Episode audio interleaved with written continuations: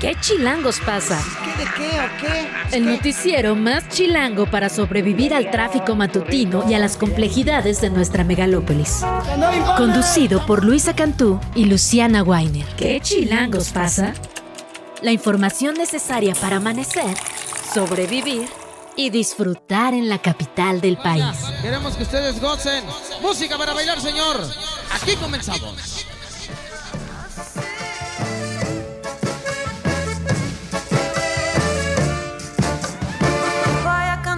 Suavecito. Suavecito, suavecito.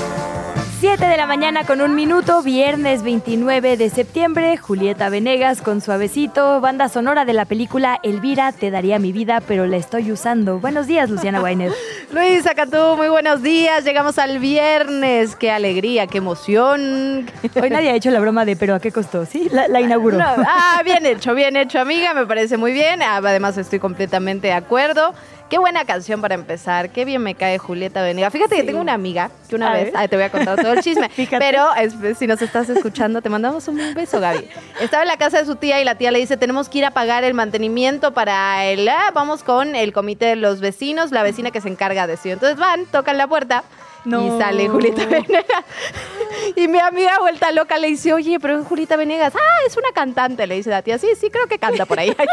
Sí, me, me parece que la saludan en la calle. Es muy popular en este vecindario. Así ¿no? que Julieta se ocupa de- del comité vecino. habla muy bien de ella, sí. Muy bien de ella, sí. Pues saludos a Julieta Venegas, que obviamente también escucha. Radio Chilango.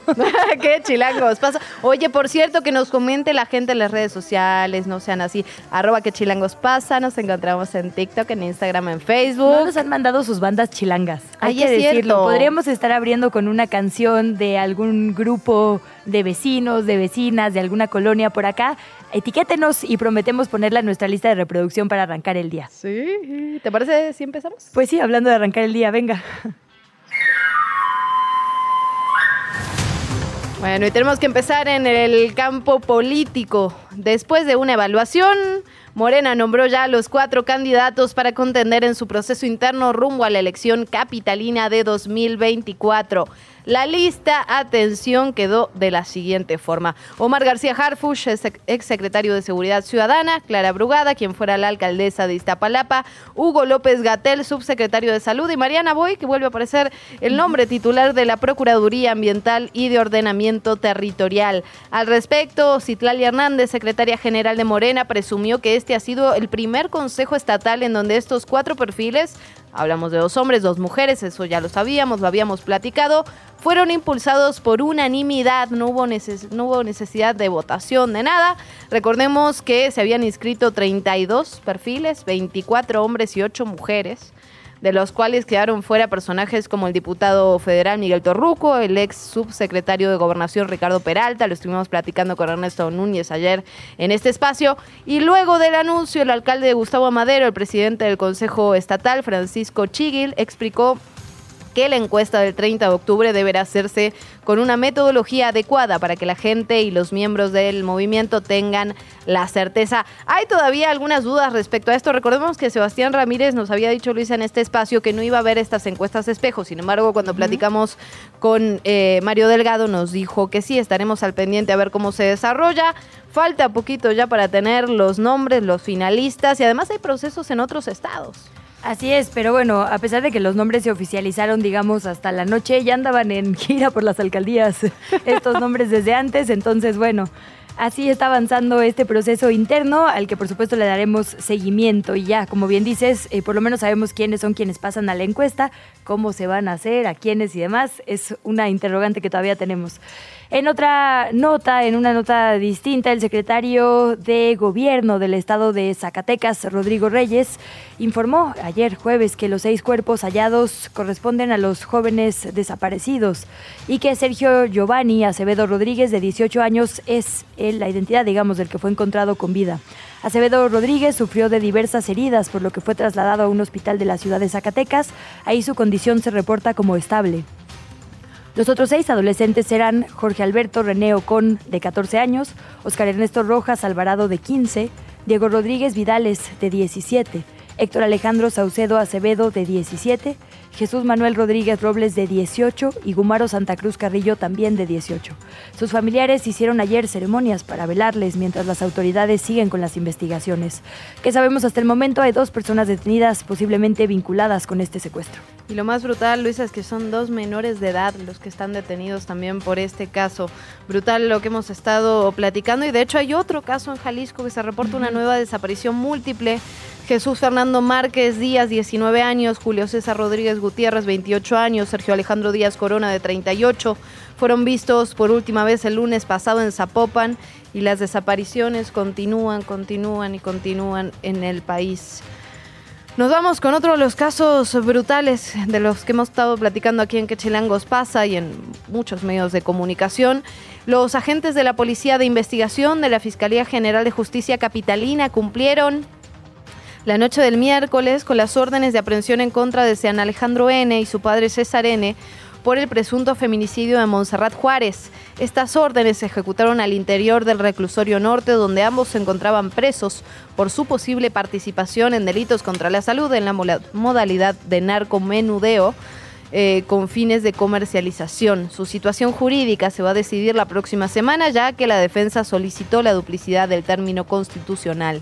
Las órdenes en contra de Sean N., expareja de Montserrat, y de su padre fueron otorgadas por un juez de control tras el hallazgo de restos de sangre en el departamento del cual fue sacado el cuerpo de la joven Montserrat. Recordemos que esto es bien importante porque ya lo platicábamos, lo platicábamos ayer, Luisa muchas veces en estos casos, como no se pueden integrar bien las carpetas de investigación, les ponen delitos como delitos contra la salud, ¿no? Donde presuntamente hallaron droga eh, en los detenidos. Son casos que hemos visto a lo largo de muchísimos años que se prestan también a la fabricación de culpables.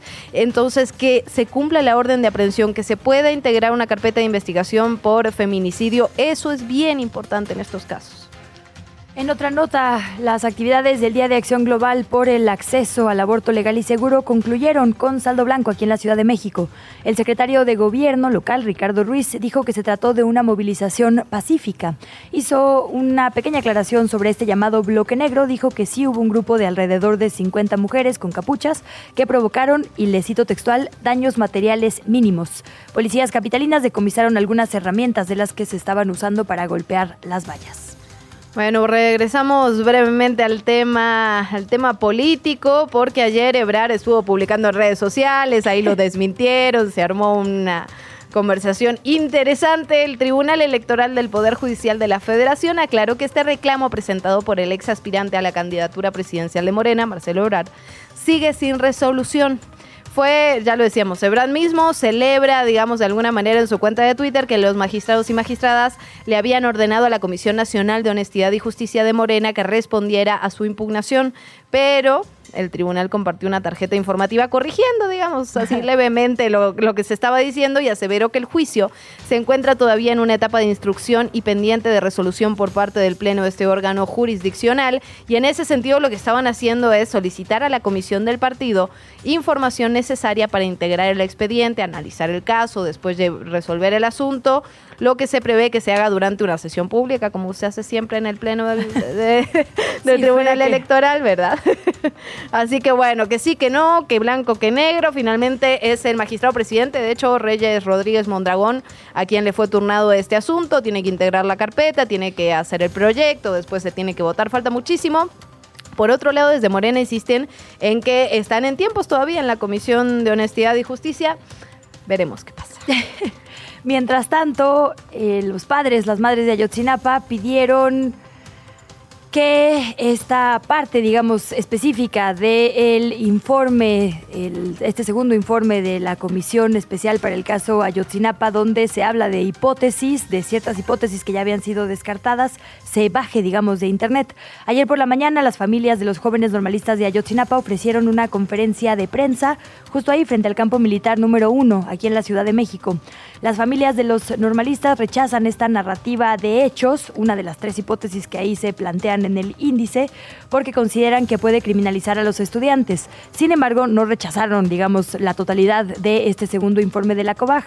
De hecho, insistieron en que se les entreguen los documentos puntuales que pidieron, los que tienen que ver con el ejército y que estarían todavía en posesión, así lo dicen, de la Sedena.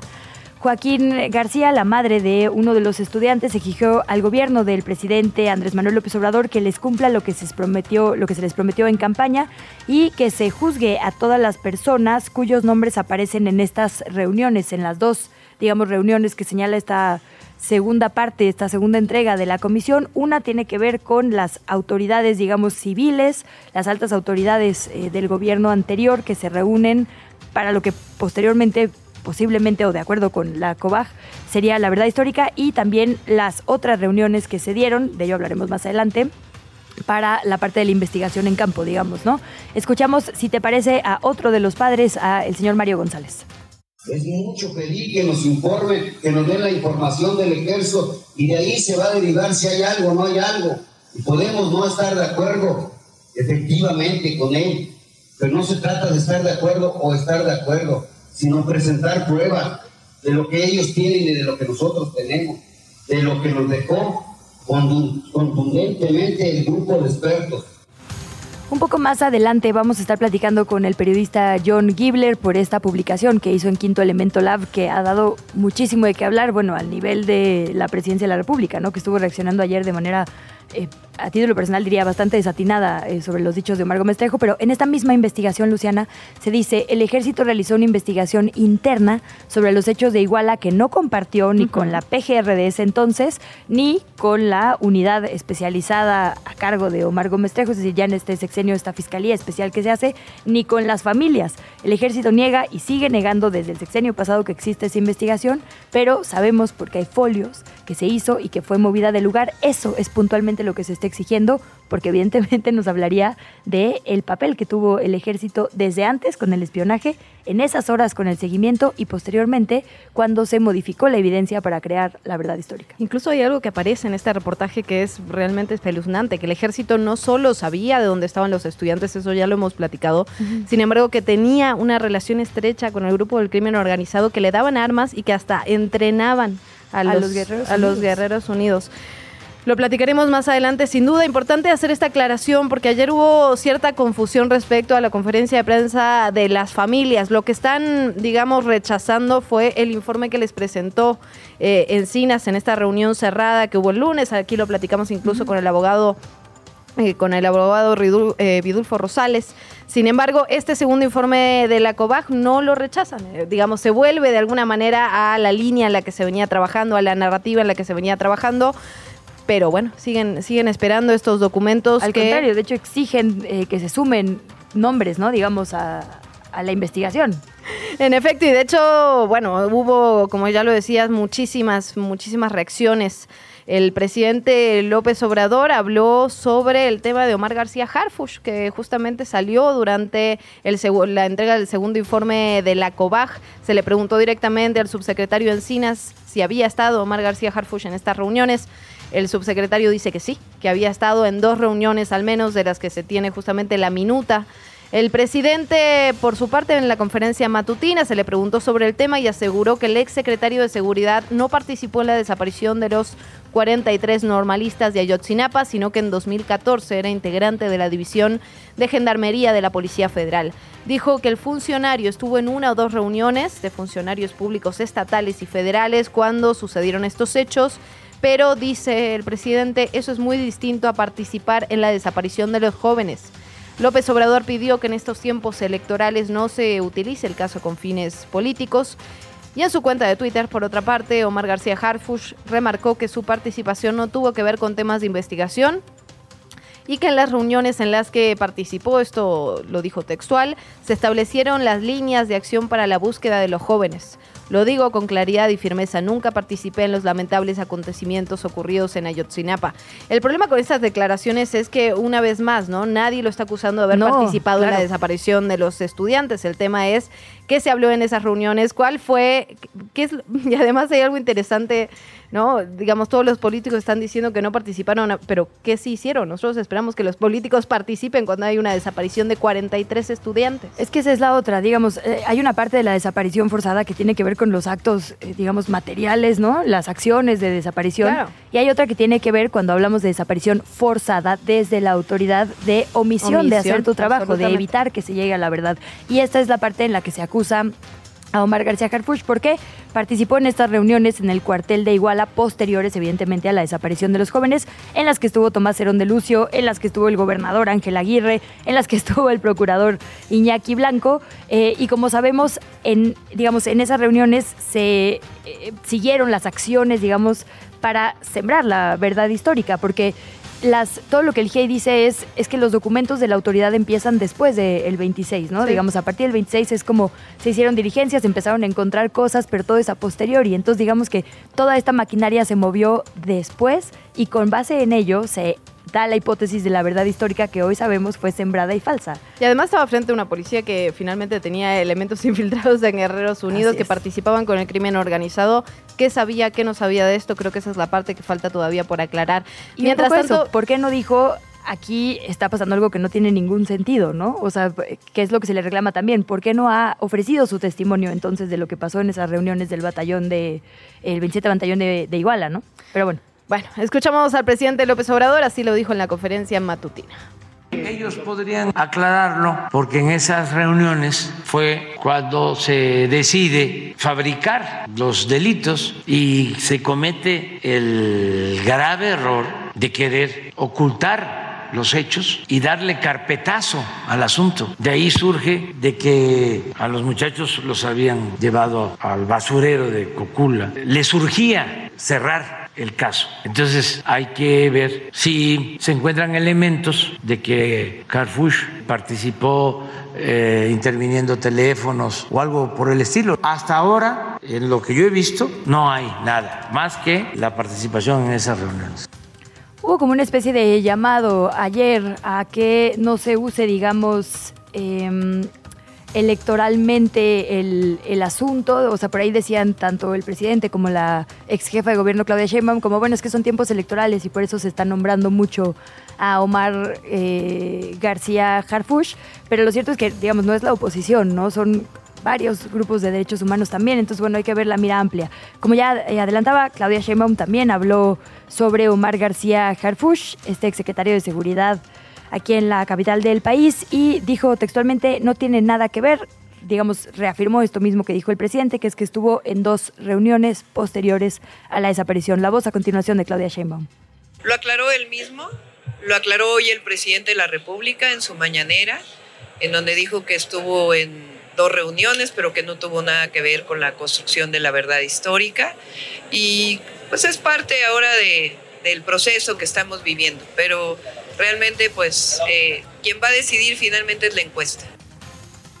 Bueno, por otra parte, en el mismo tema, padres y madres de los 43 normalistas de Ayotzinapa levantaron ya el plantón que desde hace ocho días mantenían ahí en la puerta 1 del campo militar tras conocer el pasado miércoles que hubo una nueva instrucción presidencial para que el ejército busque y entregue la información que los familiares han pedido una y otra vez y que consideran claves para dar con el paradero de sus hijos.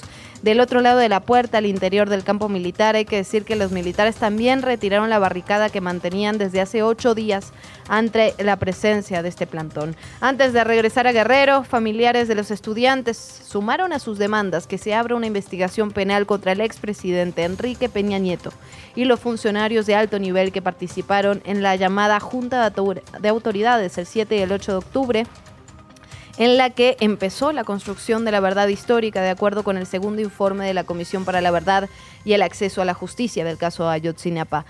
Este, este informe que ya decíamos se presentó el miércoles pasado. Pidieron también investigar penalmente el actual aspirante a la jefatura de gobierno de la Ciudad de México, Omar García Harfush, a quien presuntamente era coordinador de la policía en Guerrero de 2014. Entonces, así las cosas, un poco más de lo que platicábamos. El presidente Andrés Manuel López Obrador también habló, digamos, sobre este momento en el que se ejecuta la orden de aprehensión contra Jesús Murillo Caram, contra el procurador eh, durante los hechos de Ayotzinapa, es decir, el procurador del sexenio pasado.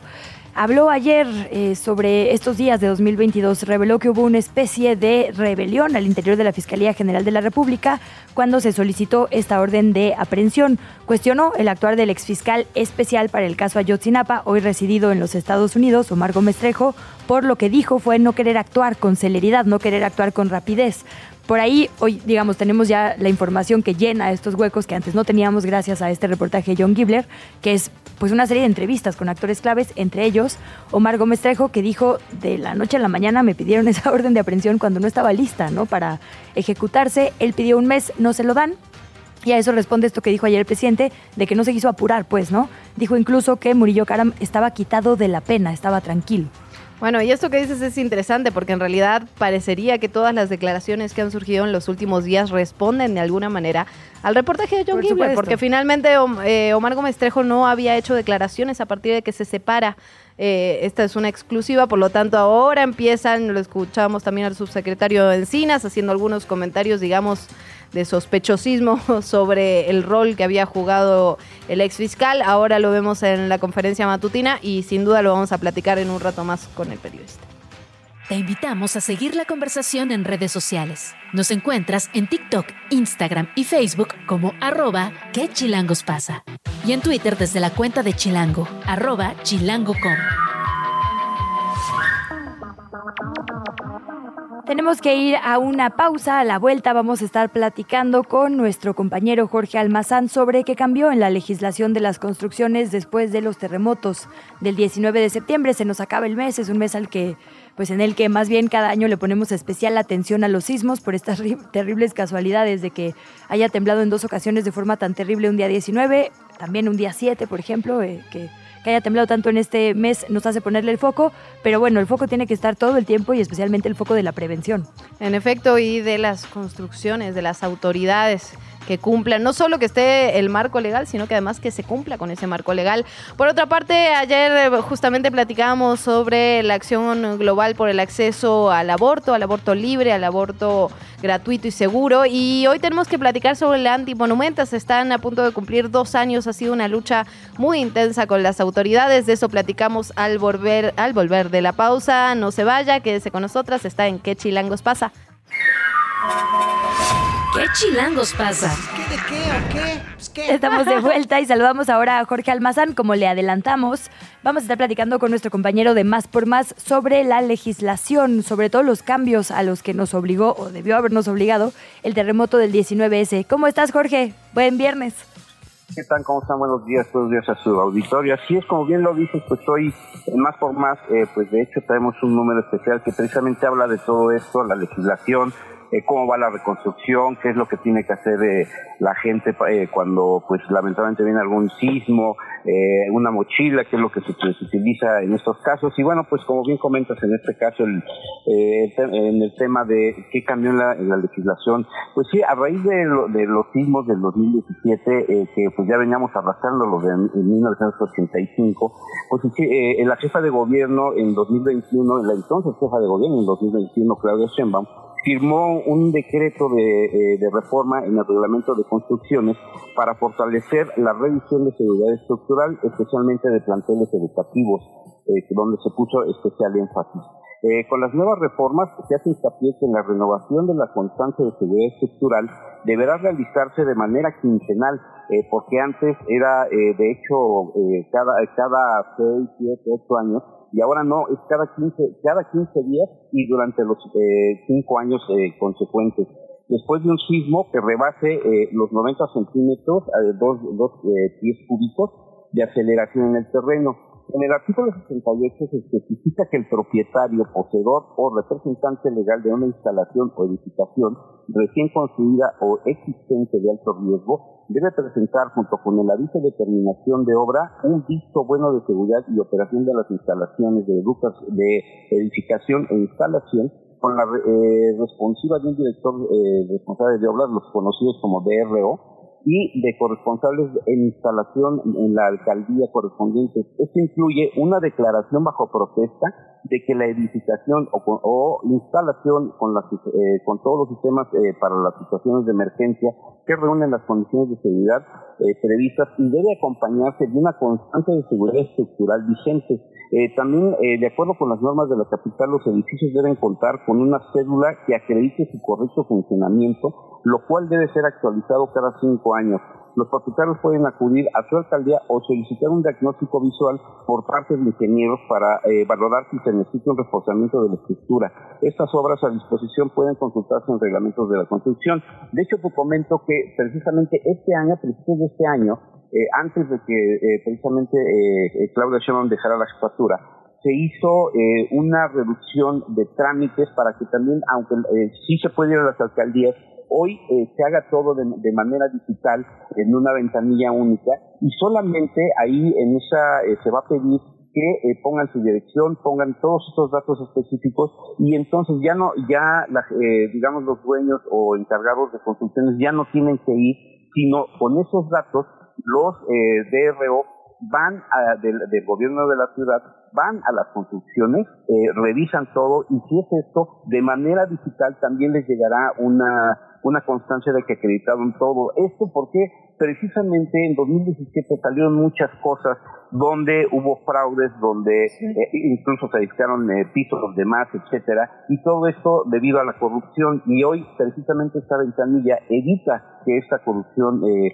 pues siga existiendo y hoy las construcciones tengan precisamente esa base para pues sostener un edificio cuando viene un temblor eh, pues, eh, como el que ocurrió en 2017, por ejemplo, que fue incluso eh, un poco mayor que en el, en el en 1985, pero que en el 85 lamentablemente las construcciones tenían más de 50, 60 años y por eso es que incluso eh, pues cayeron más eh, edificaciones y no solo no solo pues, edificios como tal, sino casas, incluso algunas otras cosillas por ahí muy muy muy pequeñas. Eh, y te comento nada más finalmente que precisamente todo esto empezó eh, el 28 de julio, de, eh, perdón, empezó en 1920 cuando ya se hizo un, se empezaba a hablar de una que las construcciones que se iban levantando en la ciudad deberían de tener cierto tipo, pero pues bueno, obvio por la, por la época pues no se pensaba que pudiera ocurrir algo hasta el hasta fue el, el, el 28 de julio del 57 cuando sí recordamos hubo un temblor en la Ciudad de México de 7.8 que derribó de hecho el Ángel de la Independencia, donde ya se empezaba a tomar en serio todo esto, pero bueno, eh, pues lamentablemente hubo muchas cosas, lo que comentaba la corrupción, y eh, empezaba ya a, a, polularse la ciudad, sobre todo en el centro, que es donde eh, todo el mundo quería vivir, y bueno, pues eh, eh, se empezaron a edificar eh, construcciones que con la no tenían ni siquiera la mínima seguridad bueno, pues gran parte de ellas precisamente fueron las, las que se cayeron en 1975. Muy buena información la que nos presentas, Jorge. Importante esto que dices, porque finalmente si cambia el marco legal, pero no se pueden implementar, si sigue habiendo corrupción, lamentablemente las irregularidades van a continuar. Muy importante lo que nos comentas, lo podemos leer en las páginas de internet. Cuéntanos cómo lo buscamos. Así es, eh, solamente hay que buscar eh, el, sitio de internet, de Más por Más, ahí está eh, tanto la edición impresa como, bueno, pues nuestro sitio donde están destacadas todas las notas, no solamente del día de hoy, sino las que se van recabando a lo largo del día y obviamente pues las que ya se han, han salido durante toda esta semana y bueno, el mes, ahí está nuestro, nuestro sitio para cualquier consulta, ahí está nuestra información. Muchísimas gracias, Jorge Almazán. Nos seguimos escuchando. Desde la redacción de ¿Qué Chilangos pasa? Nuestra compañera Fernanda Guzmán nos preparó una pieza, una pieza en la que hablamos sobre esta antimonumenta en la capital, qué significan y qué significa que lleve dos años, porque al final tendrían que ser un recordatorio de impunidad, de falta de justicia, y la vemos todos los días, pasamos por ahí y se nos olvida que es un pendiente. Vamos con Fer Guzmán y seguimos platicando. Reforma, una de las avenidas principales de la Ciudad de México, narra la historia de nuestro país a través de sus esculturas en donde se representan a hombres y mujeres ilustres para la nación. Más hombres que mujeres en realidad, el día de hoy existen esculturas de seis mujeres relevantes, contrastando con las más de 70 que hay de personajes masculinos. Pero eso estaba por cuestionarse. En el 2020, Claudia Sheinbaum, la entonces jefa de gobierno, retiró la escultura de Cristóbal Colón, con el argumento de que se necesitaba restauración. La verdad es que antes del retiro hubo una advertencia de activistas y sociedad civil de quitarla como una crítica al colonialismo, según dijeron en su momento. Así se quedó un pedestal vacío, una vacante disponible para un nuevo monumento. Pues nosotras pensamos que era momento de reivindicar a las mujeres en ese paseo tan importante. Ella es Marcela Guerrero. Hace tres años sobrevivió a un intento de desaparición por parte de la policía. Da acompañamiento solidario a madres y familiares en sus luchas, y cuando dice nosotras se refiere al Frente Amplio de Mujeres que Luchan, un grupo de distintos colectivos con enfoque de género. Su primera misión fue tomar el pedestal vacío que dejó Colón y convertirlo en un espacio diferente. La mañana del 25 de septiembre del 2021, saltaron las vallas que protegían la entonces glorieta de Colón y con ayuda de una escalera treparon por el pedestal de piedra que mide unos 15 metros de altura. Finalmente colocaron a la que sería la nueva dueña del espacio, Justicia. Justicia es la silueta de una representación femenina. Es de color morado y está sostenida con un soporte en la parte de su espalda en el que se lee esa palabra. Tiene el cabello corto y el puño izquierdo levantado. Con el brazo en alto que muestra justo el empoderamiento que hoy, hoy tenemos las mujeres en México, ¿no? Cualquier eh, evento de, de, donde pedimos acceso a la verdad y a la justicia, levantamos el brazo de símbolo de lucha, ¿no? Ella es Jacqueline Palermo Rosas, madre de Yael Monserrat Uribe Palermos, desaparecida el 24 de julio del 2020 en la Ciudad de México. Se convirtió en fundadora del colectivo Una Luz en el Camino y es parte del Frente Amplio de Mujeres que Luchan. Una vez que aseguraron la justicia en el pedestal, los habitantes de la Ciudad de México amanecieron con una nueva adición a su paisaje urbano. El espacio dejó de llamarse en nombre de Colón y oficialmente adquirió una nueva identidad, la glorieta de las mujeres que luchan. Mujeres que luchan es un concepto amplio. Por ejemplo, tan solo en su grupo de colectivas se encuentran mujeres de pueblos originarios, están defensoras del agua y de la tierra, están compañeras defensoras de presas y presos políticos, mujeres indígenas organizadas, además de mujeres activistas afromexicanas, sobrevivientes de ataques de feminicidio, mujeres periodistas y por supuesto madres buscadoras, entre muchas, muchas otras que están representadas en esta glorieta. Sin embargo, necesita ser una luchadora social para poder pertenecer a la glorieta de las mujeres que luchan. Simplemente el hecho de ser una mujer ya te hace perteneciente a este espacio, porque tú también estás luchando por algo en la vida y este espacio también es tuyo. La glorieta de las mujeres que luchan se considera una antimonumenta. Así se les nombra a los espacios públicos que fueron tomados por la sociedad organizada. Una de las muchas distinciones entre monumentos y antimonumentos es la forma en la que nos relacionamos con ellos como ciudadanos. La diferencia entre un espacio muerto, por llamarlo de alguna forma, frío, a un espacio vivo, un espacio que nos recuerda todo el tiempo un presente y una situación que no podemos aceptar. El derecho a la memoria, de hecho, existe. En junio del 2023, la Ciudad de México decretó que se expidiera la ley de la memoria. En ella definieron este derecho como la posibilidad de poder expresar y realizar prácticas de conmemoración y memorialización con respecto a los acontecimientos que constituyeron violaciones a derechos humanos, así como también refiere a los recuerdos dignificantes en torno a las víctimas de estas graves violaciones, con el fin de la no repetición además de que está reglamentado en el artículo 5, apartado C, numeral 2 de la Constitución Política de la Ciudad de México. Pero durante estos dos años nos costó mucho. Fueron violencias tras violencia tras violencia, nos tumbaban los tendederos, pintaban las vallas, hubo varios conatos de, amenazas para retirar la justicia en la madrugada, nos que teníamos que, que, quedar en la madrugada, darnos vueltas, guardias y guardias, pero también tenemos todo nuestro derecho a que también el mundo se entere de que México no es lo bonito que se pinta, su ecosistema es precioso y tenemos gente maravillosa, pero también existe una violencia en México y eso no lo pueden borrar ni siquiera borrando los nombres de todas las que estamos ahí, ni siquiera quitando las vallas, ni siquiera tirando a justicia.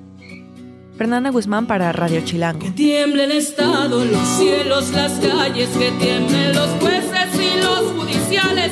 Hoy a las mujeres nos quitan la calma, nos sembraron miedo, nos crecieron alas. La entrevista. ¿Ya estás grabando? Bueno, y con esta, con esta nota entramos de lleno al tema. Laura Cabata, integrante de la Frente Amplio de las Mujeres que Luchan, está en línea con nosotras. Laura, qué alegría saludarte. ¿Cómo estás? Hola, muy buenos días. Pues bien, estamos bien aquí con ustedes. Gracias. Muchísimas gracias, Laura. Para poner en contexto a nuestra audiencia, conocemos el caso de tu hijo, Oscar Cabata, víctima de tortura por parte del ejército, sobreviviente de ello, eh, por ya más de 14 años de lucha. Solo cuéntanos un poco del caso para quienes quizá no conozcan todavía justamente tu batalla. Bueno, algo rápido, mi hijo este fue secuestrado por Sedena durante cinco días cuando tenía solamente 17 años junto con su amigo de un puesto de hack dog en un operativo llamado Conjunto Chihuahua donde cobró muchísimas vidas, ¿no? Es, los trasladan al destacamento militar durante cinco días son violentados en todas las formas, ¿no? sexualmente, psicológicamente, torturados, golpeados, etcétera. Pues allí este le hacen la ejecución extrajudicial a Víctor Vaca, el amigo de mi hijo. Este mi hijo es testigo, sobreviviente y víctima de esos hechos. Y ahí empieza nuestra lucha. Y a partir de ahí tú te vuelves una activista, Laura, no solo en la lucha particular de tu hijo, sino también de otras mujeres, de otros hombres, de otras personas que han sido víctimas de, tortura, de violaciones a los derechos humanos. ¿Cómo llegas hasta el Frente Amplio de las Mujeres que luchan? ¿Cómo llegas hasta la antimonumenta? Bueno, llegamos en nuestra necesidad de gritar, de exigir justicia, nos hacen una invitación, nos damos cuenta de ellos. Como bien sabes, el lunes 25 cumplimos dos años ya de, tener ese espacio, un espacio donde podemos hablar, gritar, exigir, abrazarnos, llorar, expresarnos. Las antimonumentas, los antimonumentos que desafortunadamente siguen sumándose en una de las principales avenidas, en un, digo, bueno, en uno de los principales cuadros, digamos, de la capital de nuestro país. Hay cada vez más por allá y hay particularmente dos que tienen que ver con las luchas de género. Tendrían que ser, digamos, un recordatorio permanente para quienes pasamos por ahí, para las autoridades que están todas en esa zona, de que urge memoria y que urge justicia. Para eso sirve un espacio como este definitivamente es el recordatorio al Estado de todas las omisiones, de todas las violentaciones de las que hemos sido objetos y de y del recordatorio de, del compromiso y de la deuda que tienen con todas nosotras.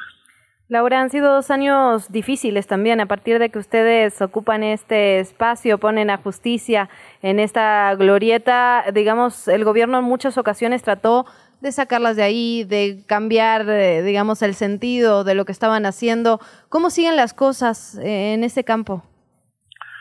Bueno, pues de todos modos, este, hemos sido ignorados desde el gobierno de la de Claudia Sheinbaum y junto con Martín Batres, este, violentadas totalmente, como dices, dándole otro sentido a, a la antimonumenta, desvirtuando la lucha de nosotros y aún así siguen, ¿no? Este, siendo ignorados, siendo violentados, tratando de, de, de buscarle otro, otro sentido y a la lucha de nosotros, pero nunca resolviendo.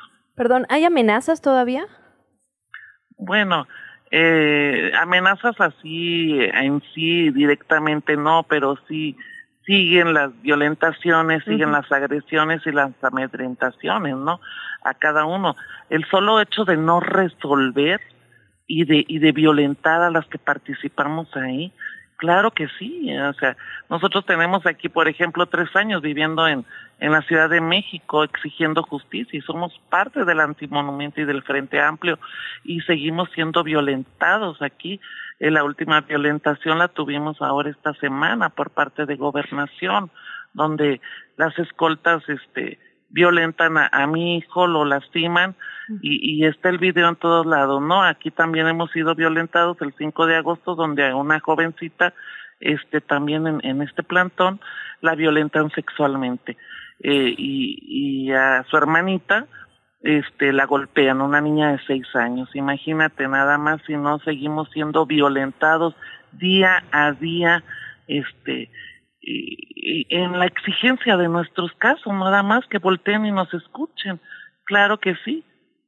Sí, sigue, sigue todo se quitan, digamos, estos eh, bustos, estas estatuas de colonizadores porque estamos en contra de la imposición violenta y violentamente se impone también otra figura cuando la ciudadanía ya se había apropiado políticamente de ese espacio, ¿no? Entonces, reconocer estas luchas sería fundamental y lo que la autoridad tendría que hacer es resolver sus casos, no ponerse a convivir en estatuas, ¿no? Nada más eso es lo que se les pide, resolución de cada uno de los casos. Eh, ¿De qué nos sirve el convivir? eh, si, si el golpeteo está todos los días y en cada lugar, en cada uno de los lugares donde estamos exigiendo justicia. Laura, ¿cuántas son en el Frente de las Mujeres que luchan? ¿Cuántas diferentes voces o, o luchas particulares convergen en ese movimiento? No, no, es que es un lugar de reunión, entonces son muchísimas, somos muchísimas y de diferentes casos, ¿no? Desde desaparecidos, feminicidios, torturas, eh, bu- madres buscadoras, eh, somos muchísimas y, y cada día a día nos seguimos uniendo más, se siguen uniendo más. Es un espacio para nosotras donde podemos expresarnos libremente. Justo, Laura, hay una parte, digamos, muy seria de lucha, eh, de exigencia de justicia, pero hay una parte, digamos, paralela también que sucede en esta antimonumenta, que es la creación de redes de apoyo, de amistad, de cariño, de bordado, de arte, ¿no? Y justamente para conmemorar estos dos años se están planteando una serie de actividades. ¿Nos puedes contar un poco?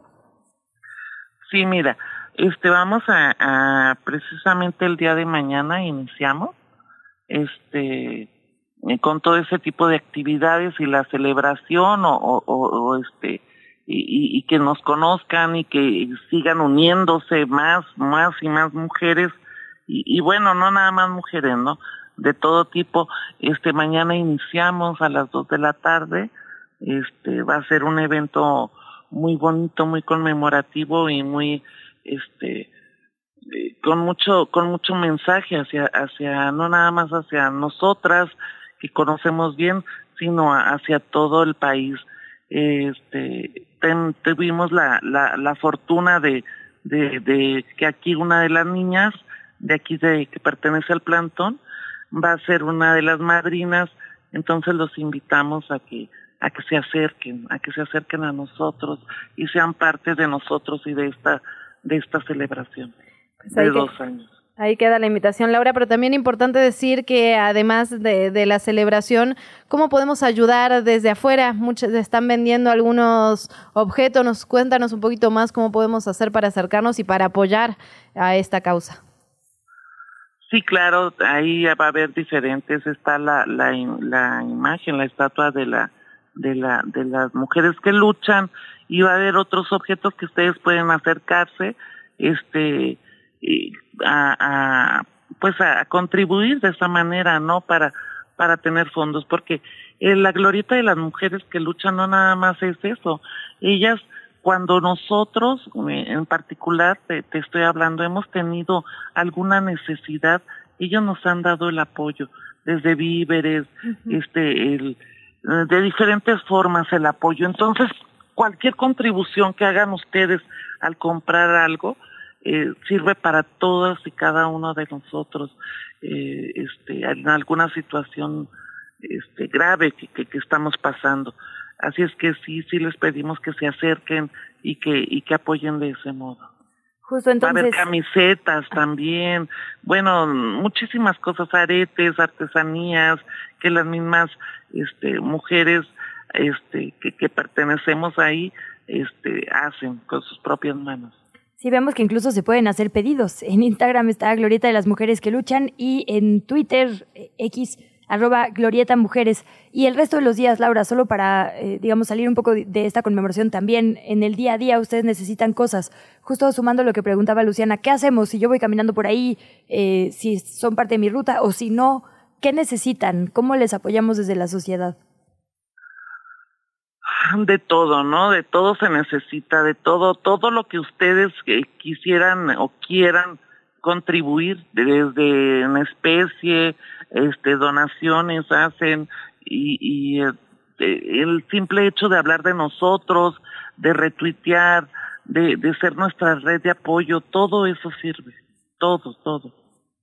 Pues Laura, muchísimas gracias por haber platicado esta mañana con nosotros. Ahí queda la invitación para esta celebración por los dos años, pero también el recordatorio, por un lado, de la ayuda que podemos hacer a las mujeres que luchan y por otro lado, de que todavía nos falta mucho en este camino por alcanzar la justicia, la verdad, la garantía de no repetición.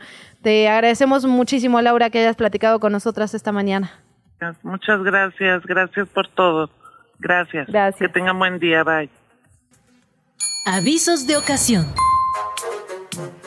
La unidad de salud integral para personas trans está cumpliendo dos años de estar en funcionamiento. El director de la misma, Hugo Guillermo Cornu, va a ofrecer un mensaje a propósito de este aniversario. Va a ser en la sede de la clínica. Está ubicada en la calle Manuel Carpio número 47, en la colonia Casco de Santo Tomás, en la alcaldía Miguel Hidalgo. Ya, güey. 7 de la mañana, 49 minutos. Llegamos a la sección del ya, güey, ya, por favor. Y tenemos que seguir con las fugas de agua, Luisa Cantú. Y ahí es importante, ¿eh? no solo la alcaldía, el sistema de aguas capitalino.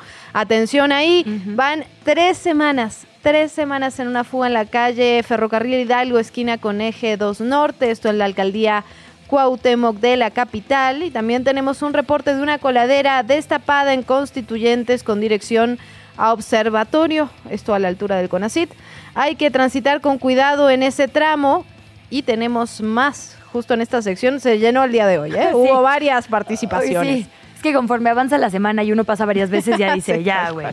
En la calle Donalá, esquina con Álvaro Obregón, Colonia Roma, Alcaldía Cuauhtémoc, hay cables enrollados bloqueando el acceso al cruce de cebra y limitando el tránsito peatonal. El tema de los cables, un día deberíamos dedicarle no un ya, Uy, güey, sí. sino toda, toda una hora de programa porque efectivamente son, digo, no solo una obstrucción al libre tránsito, un peligro latente. Sin lugar a dudas. Oye, Luciana, hay algo que también nos dicen mucho en las redes sociales, es que hablemos de las causas de las manifestaciones, no solo de digamos que va a haber bloqueos y demás, sino el por qué. Y hoy ya hablábamos un poco de a las 10 de la mañana estos estudiantes, estas estudiantes de la Escuela Nacional de Lenguas, Lingüística y Traducción de la UNAM que van a marchar a la rectoría. Ya tienen una semana con este Sí. conflicto, hay que decirlo. Primero declararon el paro, eh, han estado diferente- haciendo diferentes manifestaciones, incluso ya publicaron un pliego petitorio, son, a ver, cientos de estudiantes, cientos de estudiantes, y están denunciando específicamente despidos injustificados. Dicen que se está contratando a nuevo personal que no consideran que sea apto para estas lecciones. Entonces seguimos de cerca lo que pase por allá en Rectoría a las 10 de la mañana. Sin lugar a dudas, también hablar sobre lo que ocurre en las calles de esta capital. Está muy complicada la circulación en carriles laterales de periférico porque hay un vehículo abandonado después de impactar contra un poste, esto con dirección a la avenida Centenario. Atención ahí, el reporte es de hace unos minutos nada más, así que a tomar precauciones y empieza a moverse el campo, bueno, empieza a moverse, venimos ya en Se realidad, sigue eh, moviendo. se sigue moviendo, exactamente, Se se, sigue moviendo el campo político. Así es, en información casi de última hora, de hace 18 minutos para ser exactos, el dirigente nacional de Morena, Mario Delgado, tuiteó lo siguiente, se lo leo textualmente. Todas y todos los inscritos a los procesos internos que definirán a las coordinaciones de defensa de la transformación en las nueve entidades federativas tienen la certeza de que van a participar en la encuesta de reconocimiento sin excepción. Les explico un poco en esta etapa y publicó por ahí un video de dos minutos y medio en los que habla al respecto. Eh, dice la información que va a estar considerando esta comisión de elecciones y dice porque la comisión de elecciones tiene como tarea definir a los seis, que estoy leyendo los subtítulos, seis, siete u ocho máximos que irán a la encuesta final. Bueno, si a usted le interesa por completo, digamos, este mensaje, como le decíamos, está en las redes de Mario Delgado. En efecto, también en la conferencia matutina, pregunta expresa, el presidente López Obrador reiteró que va a viajar a Baja California del 10 al 12 de noviembre para visitar siete municipios. Hay que recordar que en este contexto el domingo 12 estará en el segundo informe del gobierno de Marina del Pilar. Esto acaba de ocurrir en la conferencia matutina. Se lo preguntó una de las periodistas que, que está, que está asistiendo a la conferencia del presidente López Obrador. También le preguntaban qué plan tiene el gobierno para que las empresas de Taiwán y otros países ubiquen empresas mexicanas. Y el presidente responde que la inversión extranjera en México está creciendo porque empresas estadounidenses que estaban en Asia se están mudando a nuestro país. Ahí la información de última hora que viene directito de la conferencia matutina. ¿Qué chilangos pasa? ¿Qué de qué o qué? Pues qué. 7 de la mañana, 56 minutos. Estamos de regreso en ¿Qué chilangos pasa? Tenemos información. La Facultad de Química de la UNAM aseguró que no existe una plaga de chinches en sus instalaciones. Esto después de que varios alumnos denunciaron la presencia de los animales en la universidad. Hay incluso varios videos, varias fotos circulando en las redes sociales. Pero mediante un comunicado, la Facultad de la Máxima Casa de Estudios aseguró que no existe un riesgo para la población estudiantil. No obstante, se van a fumigar las instalaciones para la tranquilidad de alumnos y maestros. En otra nota, por 11 días la venta y consumo de bebidas alcohólicas se va a suspender en algunos pueblos de la alcaldía Tlalpan. Esto fue publicado en la Gaceta Oficial. El motivo de esta ley seca son las fiestas patronales, específicamente en los pueblos de San Miguel Ajusco y San Miguel Topilejo.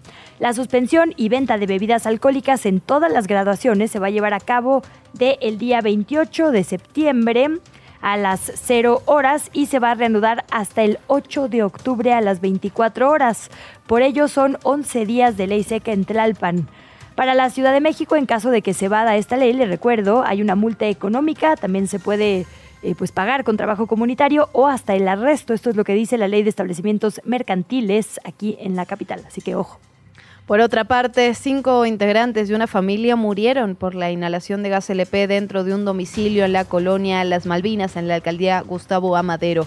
De acuerdo con las primeras informaciones, información preliminar, un plomero arregló un ducto de gas en el domicilio justamente el martes 26 de septiembre, pero el 27 se localizó a los cinco integrantes de esta familia muertos debido a una intoxicación por fuga de gas. Cinco víctimas, tres hombres, dos mujeres de entre 33 y 65 años. De acuerdo con las autoridades, ya se está buscando evidentemente a este hombre, a este plomero que realizó los trabajos de reparación con la ayuda de las cámaras de vigilancia. Mientras tanto, peritos del Ministerio Público realizaron el levantamiento de los cuerpos, así como la integración de las pruebas en la carpeta de investigación. Y en otra nota y otro tono, la Secretaría de Movilidad de la Ciudad de México informó que el sistema de bicicletas públicas, mejor conocido como Ecobici, amplió su oferta de cicloestaciones en 32 colonias ubicadas en las alcaldías Benito Juárez, Miguel Hidalgo, Cuauhtémoc y Coyoacán. En un comunicado explicó que gracias a los trabajos de renovación y expansión de este sistema, eh, en la actual administración ha seguido creciendo hasta 547 cicloestaciones. Van a seguir hasta lograrse 687 que operan con 9.300 bicicletas. Hay que decirlo, en Coyoacán nunca hay. ¿eh? Yo estoy muy orgullosa de mi demarcación por ello.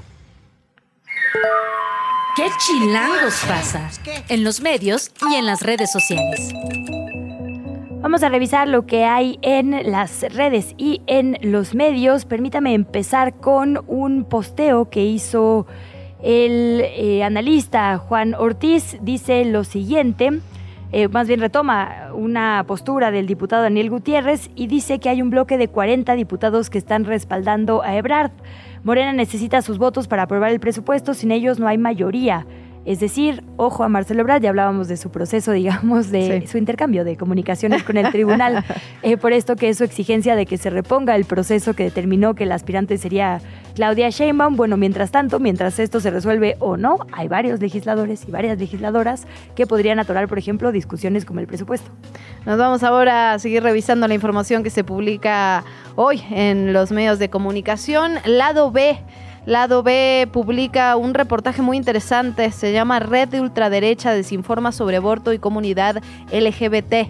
Lo publica Samantha Páez y, justamente en relación con este Día de Acción Global por el Acceso al Aborto. Lo que están mapeando de alguna manera es una desinformación sistemática que difunden tres mujeres principalmente. Amparo Medina de Ecuador, Sarah Huff de Brasil y la México-estadounidense Mayra Rodríguez, al menos desde 2008, que va justamente en contra del acceso a los servicios de interrupción segura del embarazo, criminaliza también a las personas que deciden interrumpir su embarazo y genera un ambiente propicio para la discriminación de grupos feministas y personas de la diversidad sexual y está impulsada y esto es parte de lo interesante que se revela en este texto por grupos católicos y organizaciones civiles vinculadas a la extrema derecha. Estas mujeres están vinculadas con varios personajes relevantes en todo el continente y que justamente tienen un apoyo por parte de, la iglesia. Esto, algunos de los personajes más destacados, dice Samantha, son Javier Milei, el candidato a la presidencia de Argentina, Agustín Laje, que es un bueno, se hace llamar intelectual ultraconservador de Argentina, que también digamos, se pronuncia en contra de los derechos de las mujeres, de la población LGBT. También eh, Chinda Brandolino, médica antiaborto, también de Argentina. Miklos Lucas, escritor de peruano, Samuel Ángel de Movimiento de Católicos Solidarios de Colombia y que están relacionados con estos grupos antiderechos eh, financiados también por la iglesia. Hay muchos mapas muy interesantes y, hace como digamos, una recapitulación de todos los eventos en los que hay información falsa, ¿no? En Nayarit 1, Morelos 1, Durango 1, Aguascalientes 1, Campeche 1, Oaxaca 1. Esto hace un conteo desde 2008 hasta 2023, pero por ejemplo, si nos vamos a la Ciudad de México, estamos hablando de unos 21 eventos justamente de este tipo, en Sonora unos 14, en de forma nacional, de forma virtual, digamos que se puede acceder desde varias partes del país. Estamos hablando de unos nueve, es decir, un trabajo muy interesante. Les repito, Red de Ultraderecha desinforma sobre aborto y comunidad LGBT en lado B y firma Samantha Páez. Y bueno, el meme del momento en Twitter es su dueño, Elon Musk, descubre la migración. Porque en un episodio rarísimo de este magnate apareció ayer en un video en la frontera sur de los Estados Unidos, eh, literalmente descubriendo la migración, dice, el mundo tiene que saber lo que está pasando aquí. Y es de que, o sea, sí, todo el mundo lo sabía. Pero bueno, eh, va de la mano de dos congresistas. Honestamente digo yo, es un video de 15 minutos en el que honestamente, híjole, insisto, descubren la migración, ¿no? Pero bueno, eh, resaltan dos momentos. Por ahí uno de los congresistas que además digo de apellidos latinos o, posiblemente mexicanos, se pronuncia en contra de lo que califica como pasos ilegales, lo cual pues ya sabemos que no se debe decir así, sino indocumentados, em, lo cual nos habla del tono en el que se está llevando a cabo este video, ¿no? Por ahí también hay otro tejano con su acento diciendo que esto está fuera de control, que se están rompiendo récords, están por ahí unas cifras de la cantidad de personas que cruzan específicamente en ese momento, eh, dicen que serían hasta 700 mil al año, 2 millones, digamos, si no se calcula con base en detenciones, sino en lo general habla de que cada día desde el viernes de la semana pasada ha habido más personas que cruzan, o sea que todos los días se están rompiendo récords. Eh, y un dato como curioso que involucra a nuestro país es que de hecho eh, Elon Musk pregunta, ¿y de dónde es esta gente? Y los congresistas dicen, pues en realidad de todos lados menos de México, ¿no? Hay cada vez menos personas mexicanas y hablan de nacionalidades. Bueno, básicamente pues hacen ahí un videito en el que recorren eh, la zona, este cruce, al que ya también reaccionó nuestro presidente, vamos a hablar de ello un poco más adelante, pero lo chistoso es que él va como diciendo, voy a revelar algo increíble que se está ocultando de lo que nadie está hablando y claramente pues no, no checa portales el, el señor Elon Musk. No, no está muy informado, la verdad. Eh, otra de las cosas que nos parece importante rescatar esta mañana es un informe que, que, publica hoy WACNUD, la Oficina de Naciones Unidas para los Derechos Humanos en América Central y el Caribe, hace una valoración justamente sobre el derecho a la libertad de circulación en Nicaragua, particularmente un, un país en el que, digamos, en los últimos meses, en los últimos años, se ha ido recrudeciendo la, falta de libertades, ¿no? A la circulación, a la elección libre de del territorio a salir, a regresar del país y tiene algunos datos que me parecen muy interesantes. Por ejemplo, las acciones, algunas de las acciones que se han detectado que han realizado el Estado, la prohibición de ingreso al país de los nacionales, la denegación de la expedición de pasaportes nuevos, la renovación dentro y fuera del país y hasta la confiscación de pasaportes al querer salir de Nicaragua. También se habla de deportación de nacionales y extranjeros la no renovación de permisos de residencia de personas extranjeras sin ninguna motivación ni posibilidad de interponer recursos, la negativa a otorgar permisos de salida de menores de edad cuando sus padres son sujetos de interés para el Estado y la prohibición de salida del país de personas nicaragüenses. En ese sentido, las cifras que está publicando la oficina el día de hoy es número de nicaragüenses a los que se le ha prohibido el ingreso al país. Hablamos de 31 hombres, 25 mujeres y esto incluye a 8 niños y niñas, 8 infancias. Nicaragüenses a quienes se le ha prohibido la entrada del país por mes. En abril es el mes más brutal, 10 hombres, 12 mujeres. Le sigue agosto con 6 hombres y cuatro mujeres y también las personas deportadas. 231 personas han sido deportadas de Nicaragua, de Nicaragua, 25 personas extranjeras también han sido deportadas de ese país. De todas ellas, 222 fueron deportadas a Estados Unidos el 9 de febrero en ese evento que seguramente recordarán nuestros radioescuchas. Otro tuit que les recomendamos es un hilo del periodista Temoris Greco, este documentalista, que dice lo siguiente, vamos a deseneizar el segundo informe de la COBAG. ¿Por qué dice deseneizar? Pues porque básicamente en las páginas 115 y 116, donde están estos diagramas de las personas que acudieron a las reuniones donde presuntamente se habría construido la falsa verdad histórica, pues obviamente los diagramas dicen Enrique N, Miguel Ángel N, y lo que él hace es una lista con nombres y apellidos de las dos juntas, la de autoridades en Los Pinos y las reuniones en el cuartel de Iguala. Entonces ahí está Enrique Peña Nieto, Miguel Ángel Osorio Chong, el general Salvador Cienfuegos, el almirante Vidal Soberón, Jesús Murillo Caram, digamos todos los nombres completos que tendríamos que estar mapeando y escuchando, creo yo, porque tendrían que entrevistarles para saber qué pasó con este caso, el caso Ayotzinapa, hoy todavía una deuda pendiente. Bueno, nos vamos con temas mucho más amables. Nos vamos a la cuenta del Metrobús de la Ciudad de México. Dice la cuenta oficial del Metrobús que hoy ayudaron a una usuaria a recuperar sus tuppers porque sabemos lo importantes que son para mamá.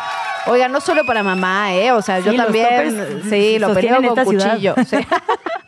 Dice esta tarde policías auxiliares de la estación Valderas de la línea 3 hicieron la entrega a la propietaria. Ya no pudo desayunar, pero al menos recuperó su tortita y como ya lo decía el tupper, están las fotos aquí. No sé quién lleve las cuentas del Metrobús de la Ciudad de México, pero Excelente una- otro servicio. aplauso, sí. Por ahí si uno se mete tienen también una cosa que se llama historias de vida Metrobús y te presentan como a los personajes que trabajan en el. Metrobús, muy chido la verdad. La mañanera. Quieren prohibirla, imagínense. En la mañanera ya hay reacciones a esto que le decíamos, esta visita rarísima de Elon Musk a la zona fronteriza entre México y Estados Unidos. Andrés Manuel López Obrador dijo que están llegando a México muchas inversiones, que se están mudando muchas empresas a nuestro país y que eh, particularmente hay buenas condiciones para ello, digamos haciendo también un guiño a que Elon Musk justo está instalando una de sus fábricas en el norte de nuestro país, que se están dando facilidades, es decir, hay una buena relación, pues, eh, como que se desmarca de que esto signifique una agresión, o así se podría leer. Por otra parte, después de que la Cámara de Representantes de Estados Unidos propusiera frenar los fondos a México por el tema del combate contra el fentanilo, esto es importante, la Cámara de Representantes dijo que porque el gobierno del presidente López Obrador no había hecho los esfuerzos suficientes, se iban a frenar estos fondos. AMLO se lo atribuyó a las elecciones que habrá en el país, dijo que los partidos y precandidatos utilizan estos asuntos que son delicados como el tema migratorio, por ejemplo, con propósitos politiqueros. Aseguró que no hay que tomarlos en serio, ya que es pura publicidad para tratar de engañar a los ciudadanos de Estados Unidos. El presidente también habló sobre Ana Gabriela Guevara y dijo que va a continuar al frente de la CONADE. No hay pruebas de que ella haya cometido un acto de corrupción. Fue lo que dijo y dijo que no va a faltar presupuesto para apoyar a deportistas que asistan a los Juegos Olímpicos. Te invitamos a seguir la conversación en redes sociales. Nos encuentras en TikTok, Instagram y Facebook como arroba que chilangos pasa. Y en Twitter desde la cuenta de Chilango, arroba chilango.com. Estamos muy emocionadas el día de hoy porque vamos a platicar con el mismísimo Batman mexicano. No, no estamos exagerando, es de verdad alguien que tiene una batalla abierta por los murciélagos y cuyo apodo además eh, fue ganado y designado, digamos, por A el pulso, mismísimo. David Attenborough. sí. Entonces, muchísimas gracias. Vamos a estar platicando sobre murciélagos porque aunque usted no lo crea, es un asunto que nos concierne aquí en la capital del país. En unos minutos más vamos a poder platicar con Rodrigo Medellín, él es investigador del Instituto de Ecología y biólogo de la conservación. Resulta que los murciélagos solo tienen mala fama, Luciana. En efecto, y no solo los murciélagos, hay que decirlo, estamos acostumbrados cuando hablamos de la Ciudad de México que todo es tráfico, polución, pero sin embargo tenemos una amplísima, pero amplísima flora y fauna aquí en la capital. Hay registro de 83 especies de mamíferos, murciélagos, roedores, carnívoros y de las 20 especies endémicas de nuestro país, la tusa, el conejo zacatuche, los ratones de los volcanes pertenecen al eje neovolcánico transversal sobre el que se ubica justamente la ciudad, que incluye al Popo y al Iztaccíhuatl. Vamos a platicar de todo eso, vamos a platicar de murciélagos. Rodrigo Medellín, qué alegría saludarte, qué alegría que estés con nosotras esta mañana. Hola, ¿qué tal? Mucho gusto en saludarte. Buenos días a todos. Buenos días, eh, Rodrigo. Le saluda Luisa Cantú junto a Luciana Weiner. Ya hablábamos un poco de este apodo ganado a pulso, el Batman mexicano, desde eh, la infancia, puesto por el mismísimo David Attenborough, que si quizá nuestra audiencia no lo conoce, es este señor que habla increíble en los documentales de naturaleza, ¿no? Cuya voz queremos escuchar para dormir, para despertar y todo el día. Y bueno, le reconoció a usted como una de estas batallas fundamentales por nuestra naturaleza. Así que qué honor tenerle por acá. No, pues el honor es mío por completo. Muchas gracias por el espacio. Muchísimas gracias, Rodrigo. Bueno, entremos al tema de los murciélagos. Muchas veces tienen mala fama, nos dan como cierta impresión a muchas de las personas de este país, pero son fundamentales, fundamentales para nuestro ecosistema, para nuestra vida, literalmente. Cuéntanos un poquito más sobre esta especie. Pues sí, fíjate que mucha gente no sabe, pero los murciélagos son los animales más injustamente maltratados en el mundo. Hay muchos animales que tienen una mala imagen pública, la gente no los quiere, por ejemplo, tiburones, serpientes, Mm. arañas, mosquitos, alacranes, murciélagos. Ninguno de ellos hace más por nuestro bienestar diario que los murciélagos. Los murciélagos tocan cada día de nuestras vidas con beneficios que mucha gente ni siquiera sospecha. ¿Cómo la ves, Luisa? Pues eh, justo otra cosa por la que culpar a Disney. Ay, sí, no, no es cierto. No, pero sí es verdad que las películas no solo nos han generado a las mujeres ciertas percepciones, también a los animales, como bien decías, ¿no?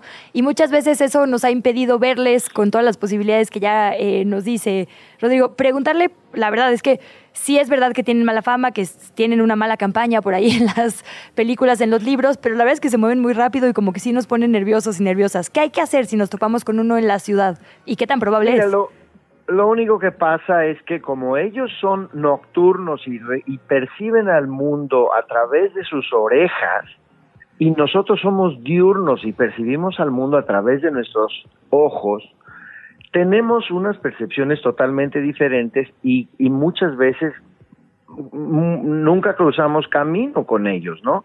Y cuando cruzamos camino, pues es en la noche que tenemos ese entrenamiento durante toda nuestra vida de tenerle miedo a la noche y no tenemos que tenerle ningún miedo a la noche. Quisiera yo, si me lo permites, comentarte brevemente los beneficios más importantes que recibimos y que cada uno de tus radioescuchas ahorita ya recibieron por lo menos uno de estos beneficios que ahorita te voy a decir. El primero es el control de las plagas de la agricultura. Si tus oyentes se están echando unos taquitos ahorita o se están echando un, un este elotito o un cualquier cosa basada en, eh, en maíz, el 30% del maíz en el mundo se debe a que los murciélagos han estado comiéndose las plagas del maíz y que si los perdiéramos de la noche a la mañana, esas plagas terminarían con todo el cultivo del maíz. Por ejemplo, en el extremo norte de la República Mexicana, desde los estados de Sonora, Tamaulipas, hemos estimado que existen entre 20 y 30 millones de murciélagos de una sola especie, que también vive en la Ciudad de México, el murciélago guanero. Cada millón de esos murciélagos destruye 10 toneladas de insectos cada noche. Cada millón, cada noche. Échate esa, ¿no? Bueno, luego, la dispersión de semillas. Ahorita que todavía estamos en el verano, seguramente que nos hemos comido una guayaba, un chico zapote, una pitaya y un montón de otras frutas tropicales que tenemos gracias a que los murciélagos han estado dispersando las semillas de esas y docenas de plantas más para beneficio de los ecosistemas, de los bosques y de nosotros, ¿no? Y finalmente, pues, ¿qué te puedo decir? Hoy es viernes, estamos en el mes patrio. No me digas, Luisa, que tú no vas a festejar el mes patrio con un tequilita, un mezcalito hoy en la noche, ¿no?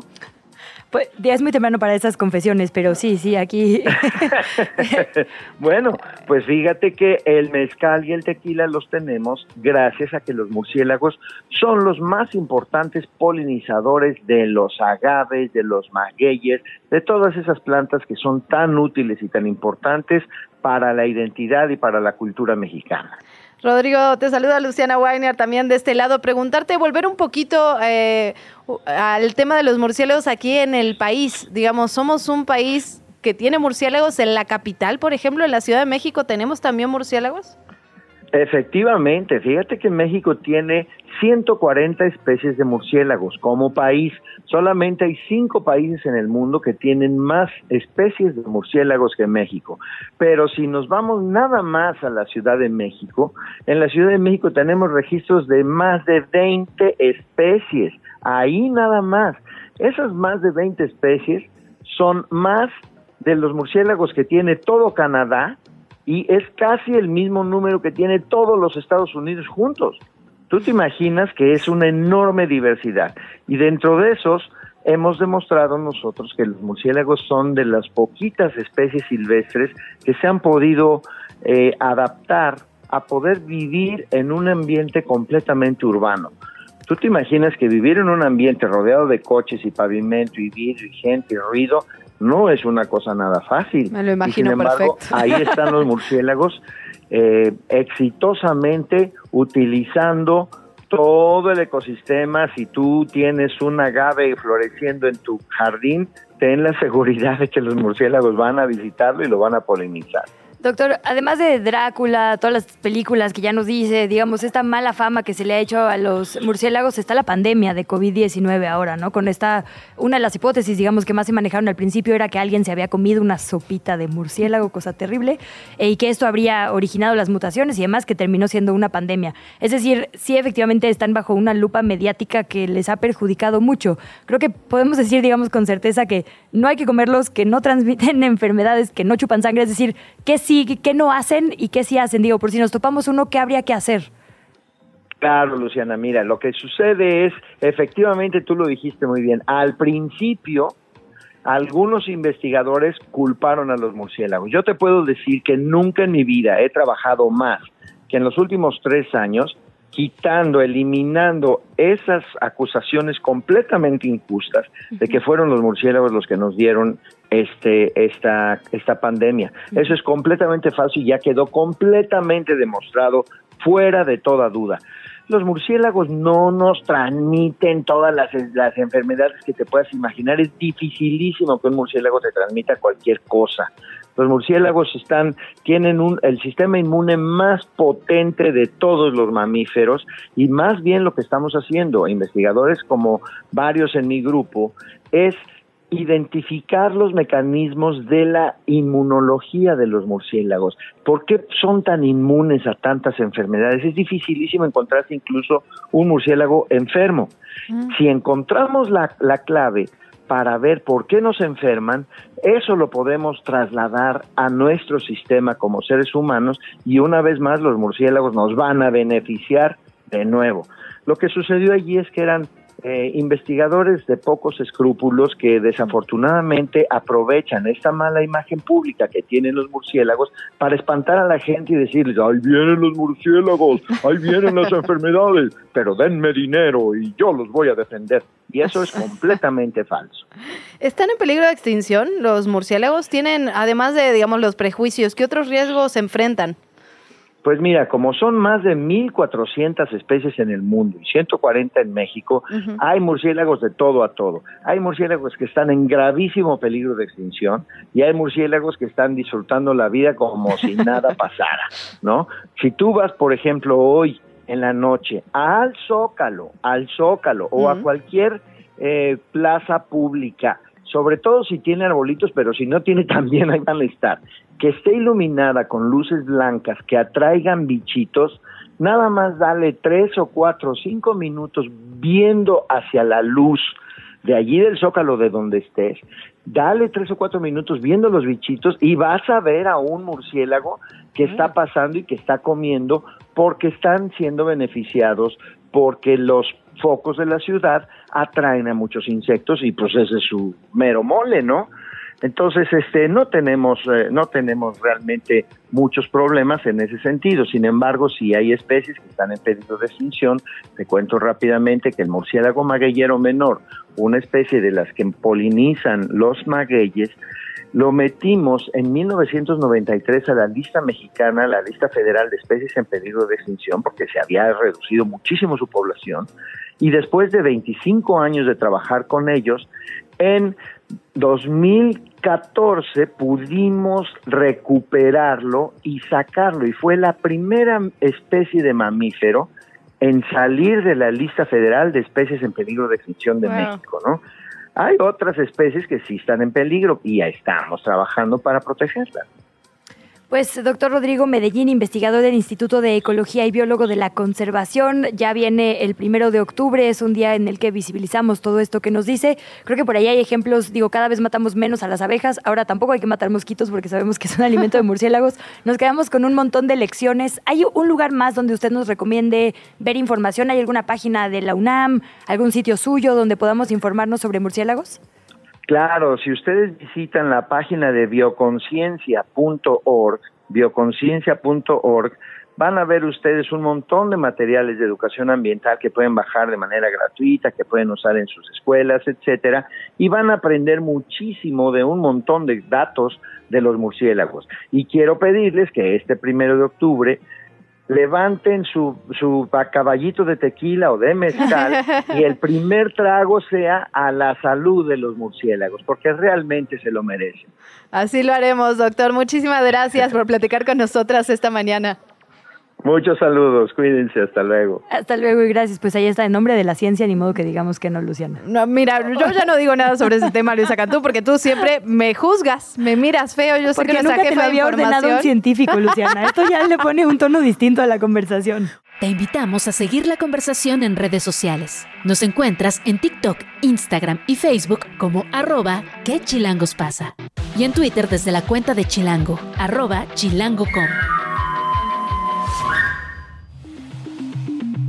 Son las 8 de la mañana, 27 minutos. Volvemos con información internacional. Eh, hay turbulencia en China por las investigaciones en contra del director de Evergrande. Esto, esta empresa suspendió la cotización en la bolsa. La empresa inmobiliaria china detuvo sus actividades en la bolsa de Hong Kong luego de que sus acciones cayeron 19% este jueves tras conocerse la noticia de que su director ejecutivo y presidente, Yu Yashin, se encuentra bajo control policial por sospecha de violaciones de la ley. Evergrande habría retomado actividades en la bolsa hace un mes tras haber pasado 17 meses de haber suspendido sus cotizaciones debido a que se cogió a la ley de bancarrota de Estados Unidos. En otra nota, el primer ministro canadiense Justin Trudeau se disculpó por este homenaje que se hizo en el Parlamento canadiense el pasado viernes a un excombatiente nazi. Esto en la visita del presidente ucraniano Volodymyr Zelensky. Trudeau se disculpó en nombre de Canadá, sin embargo, no admitió ninguna responsabilidad personal por este escándalo, a pesar de que la oposición está presionando muchísimo. El líder, justamente, de quienes se le oponen, lo ha calificado como el mayor bochorno diplomático de la historia de ese país. Por otra parte, nos vamos a Estados Unidos. Legisladores del Partido Republicano iniciaron una investigación contra Joe Biden por presunta corrupción con el objetivo de destituirlo, algo que los demócratas consideran absolutamente descabellado, pero los conservadores, con mayoría en la Cámara de Representantes desde enero, acusan al líder demócrata de haber mentido al pueblo estadounidense sobre los negocios de su hijo, de Hunter Biden, en el extranjero. Esta investigación casi no tiene posibilidades de prosperar, pero sí podría convertirse en un dolor de cabeza para la Casa Blanca antes de las elecciones del año que viene. La entrevista. ¿Ya estás grabando? Como ya le habíamos adelantado al principio de este noticiero, vamos a platicar con el periodista John Gibler. Él publicó el 26 de septiembre un texto en quintoelementolab.org titulado La instrucción, cómo el gobierno dinamitó la investigación del caso Ayotzinapa. Y la verdad es que es un texto que si usted no sabe nada del caso, leyéndolo se puede enterar de todo. Y si sabe todo del caso, de cualquier forma va a encontrar información interesantísima.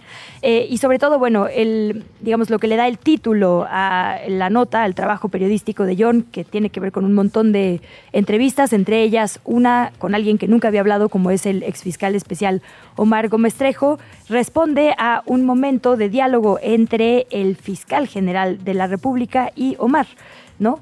eh, no, no, Omar, esto no es de un mes, esto es de ahora, esto es una decisión de Estado, es una instrucción.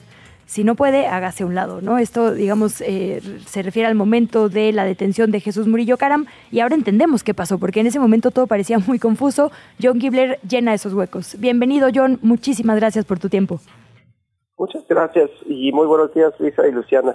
Muchísimas gracias, John, por estar esta mañana con nosotras en este reportaje maravilloso que publicas y que la verdad ha llegado hasta la conferencia matutina. Es objeto de discusión entre periodistas, entre la sociedad, entre los políticos. Tú ubicas algunos momentos clave en el cual la investigación, que al principio estaba funcionando bien, se empieza a dinamitar digamos, por parte de las mismas autoridades. ¿Podrías contarnos un poco sobre estos momentos puntuales para quien todavía no leyó tu trabajo?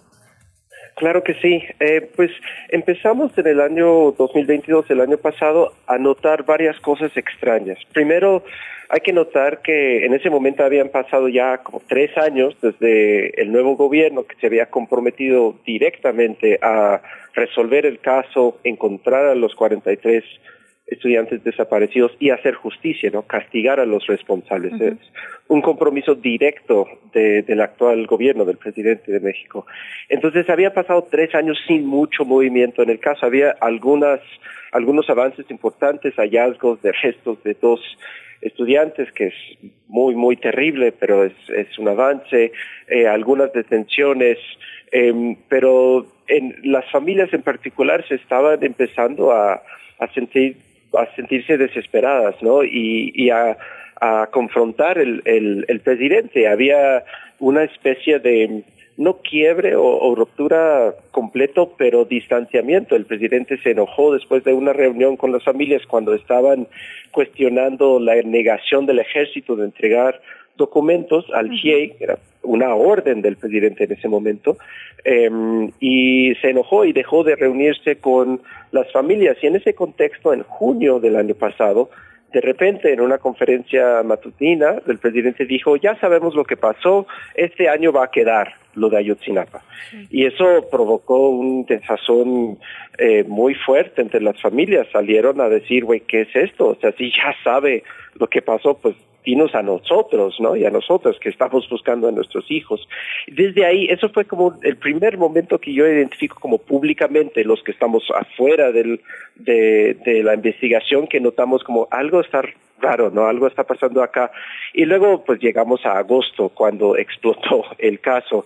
Eh, en, en un muy corto plazo de tiempo, vimos que publicó la Comisión de la Verdad un informe que no habían compartido con nadie, ni con las familias. Y es importante reconocer y recordar que las familias forman parte de la Comisión de la, de la Verdad, de la COAG.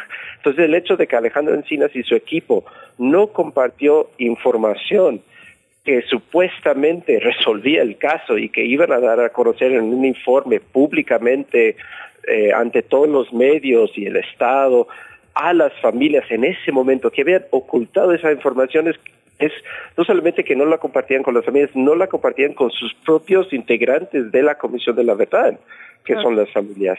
Entonces publican ese informe que de inmediato era otra vez como regresar al 2014, 2015, el basurero de Cocula, donde dicen cosas que simplemente no tenían sentido. O sea, en esos años no tenía sentido hablar de una incineración, no una quema, una incineración de 43 seres humanos en un lugar al aire libre durante una noche de lluvia, ¿verdad?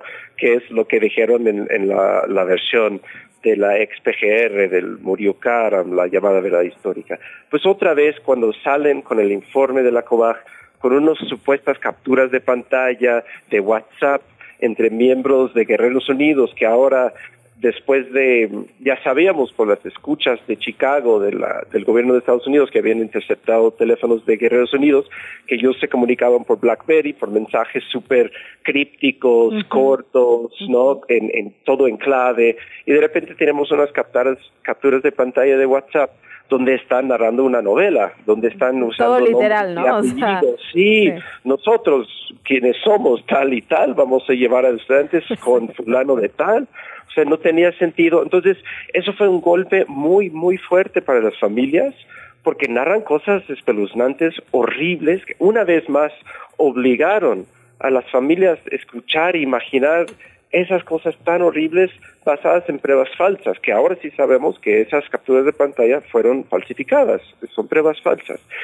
Y que al otro día detienen a Murillo Karam exactamente como dijeron ahorita, desde afuera se veía súper confuso porque el juez está regañando a los fiscales, a los MPs en la audiencia porque no conocían la carpeta, este, y luego todas las noticias que iban saliendo, de repente se denunciaba que la, la unidad especializada del caso no tenía policías, ¿no? Eh, que es decir, que no podían salir a campo a investigar, que no tenían sus policías ministeriales. De repente vimos que cancelaron 21 órdenes de aprehensión que apenas habían sido otorgados por un juez, 16 de esos 21 contra militares. Y un par de semanas después, unos días después, renuncia el fiscal especial. Entonces, en, en el, el, tiempo de un mes se dinamitó el caso y eso lo vimos desde afuera y estamos pensando, ¿qué acaba de pasar? ¿No? Eh, y eso ha sido un poco el, el trabajo periodístico que, que, busqué hacer, era encontrar esa historia eh, con testimonios de las personas que la vivieron desde adentro, desde la unidad, obviamente eh, el ex fiscal titular, varios miembros de su equipo, pero también irlo entretejiendo con todos los documentos del GIEI, los testimonios del GIEI, de los abogados de las familias y todos esos otros momentos como las conferencias de prensa del presidente, eh, el informe de la COVAG, para ir viendo lo que sí parece ser como un, una decisión de Estado de parar la investigación en cierto momento, tomar control de esa investigación y como cerrar el caso. Digamos que eh, uno de los aportes tan valiosos, John, de este trabajo es que concluye que por eso las comisiones siempre son independientes, ¿no? Digamos que eh, tú recuperas muy bien que esto se empezó a investigar desde el GIEI, desde esta comisión, que era más bien una especie de pues mano política para quitar obstáculos para que sí se entregara la información y esta Fiscalía Especial a cargo de Omar Gómez Trejo. Evidentemente él en su cargo no podía hablar de lo que estaba pasando y los obstáculos a los que se estaba enfrentando porque estaba en curso eh, y cuando salió del país de esta forma precipitada, amenazado por no sé qué ves, eh, ¿no? Por, por, la presión, digamos, que implica lo delicado en lo que se estaba metiendo, pues como que no habíamos tenido idea de lo que significó todo, todo, toda esta nueva investigación y ahora lo sabemos. Uno, tuvo que hacer dos aristas de la investigación. La primera, los hechos literalmente, y la otra, quitar el encubrimiento del sexenio pasado. Eh, y esto le significó también eh, enfrentarse a cargos dentro de la propia fiscalía que habían estado involucrados eh, por ahí dices, la crisis empezó cuando se intentó perseguir a un miembro del CISEN que participó en estas torturas, ¿no?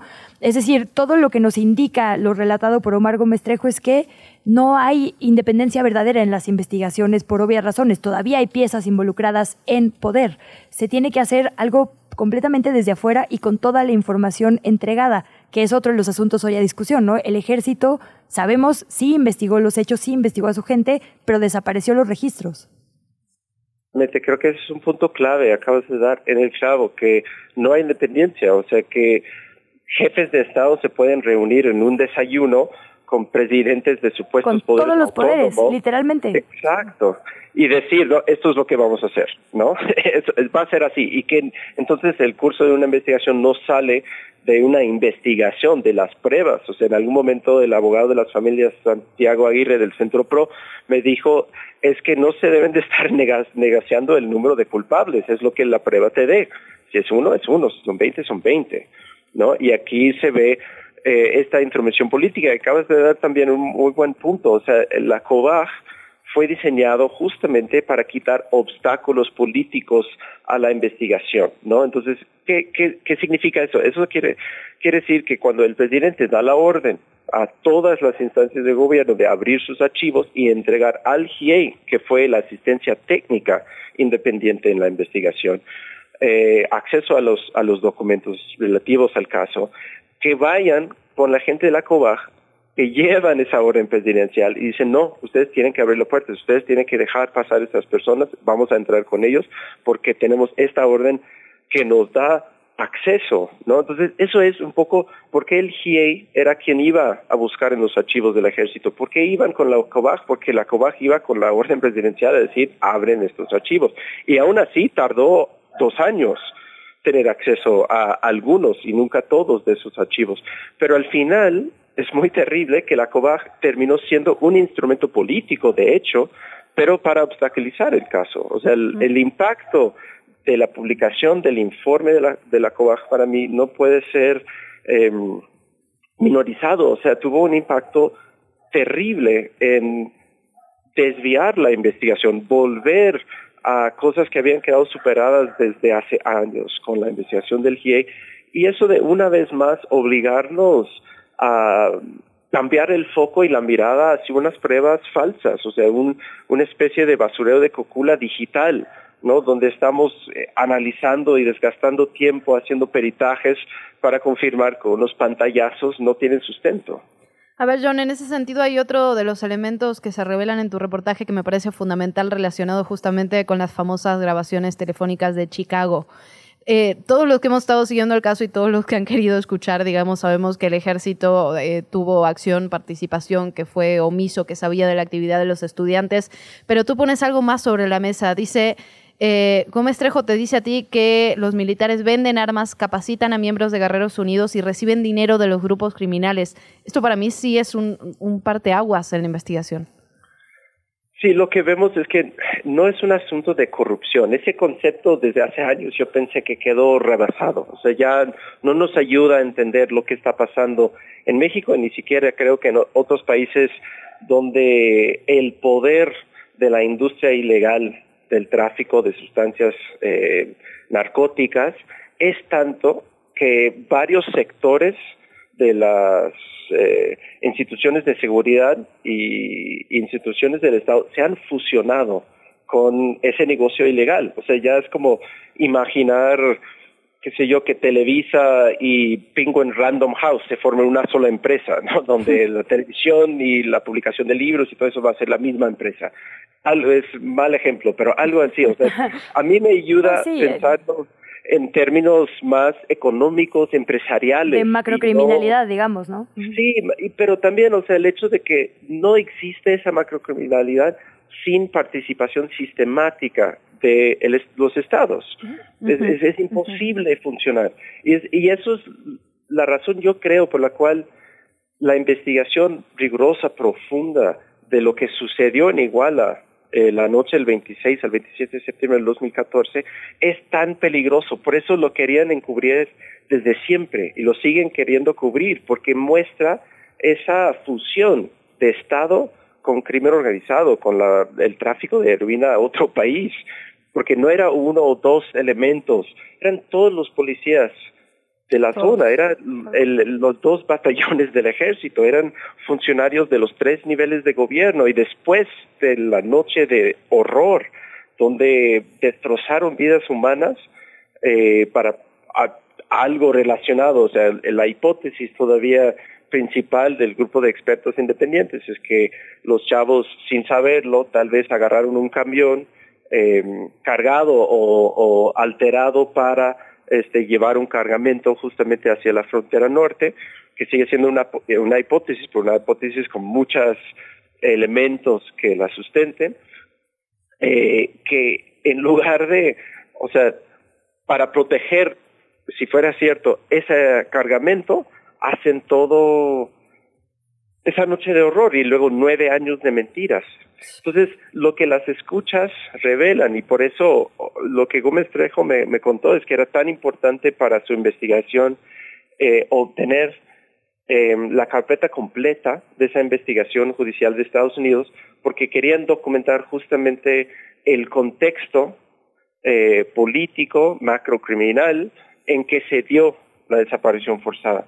Yo no he tenido acceso a, a la carpeta completa, pero sí pude entrevistar a la persona que realizó el análisis de esa carpeta dentro de, de- de- dentro de la unidad y me contó mucho de esos momentos, de esos claves. Esa persona también me dijo lo de las capturas de pantalla de WhatsApp que no tienen nada que ver con la manera en que se comunicaban Claro. ellos, ajá, y el lenguaje que usaban y que sí, exactamente como dijeron, es, es más, no es solamente que un capitán eh, eh, malo recibe dinero, no cada mes, no es algo mucho más sistemático Oye. donde hay una participación. Ajá. De volada, sabemos que tú conoces a Omar Gómez Trejo de, digo, mínimo una década, ¿no? No me imagino, eh, de- bueno, digamos más o menos ese periodo, has, lo has visto trabajar de cerca.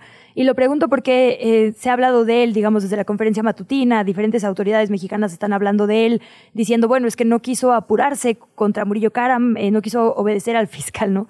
Y digo, Hertz Manero no obedecerle al fiscal, creo que eh, habla bien, digamos, de las personas por sí solas, ¿no? Por la reputación que ha, que ha logrado el fiscal Hertz. Pero bueno, eh, me parece importante hablar de quién es Omar Gómez Trejo en este momento, porque está siendo señalado y porque es alguien a quien tú describes perfectamente, digamos, desde estudiante, todo su proceso de trabajo, en el trabajo que lo, lo retrata, digamos, de cuerpo completo. Bueno, hablas hasta de quiénes lo entrevistaron, quién propuso su currículum, ¿no? Fingir que no sabemos quién es Omar Gómez Trejo el día de hoy es casi ridículo.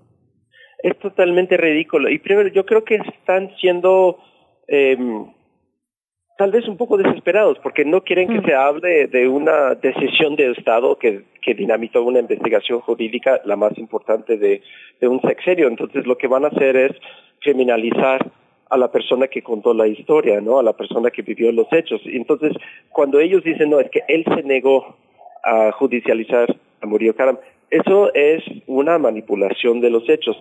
Lo que él se negó fue cumplir una orden política que intromete en una investigación jurídica. Lo que él, lo que me cuenta y lo que yo creo también es que él dijo, vamos a seguir las investigaciones. Si quieres que nos apuremos, entonces nos apuremos. Pero apurarnos es, teme un mes, ¿no? Para juntar todo, no es mañana. Y, y lo que cuenta es que el fiscal general dice, no, es una decisión de Estado, es una instrucción. Entonces, lo que se niega es a, a jugar la política y meter la política en medio de un caso jurídico, ¿no?